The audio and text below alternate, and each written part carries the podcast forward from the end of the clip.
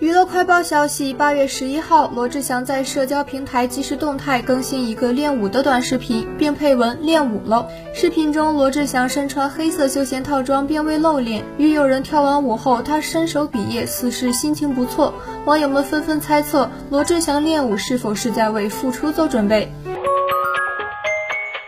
今天上午，记者从通州区文化旅游区管委会了解到，北京环球影城将于明年春季试运营，并在五月正式开园。目前，园区内各项综合管廊和市政道路正在加紧建设中。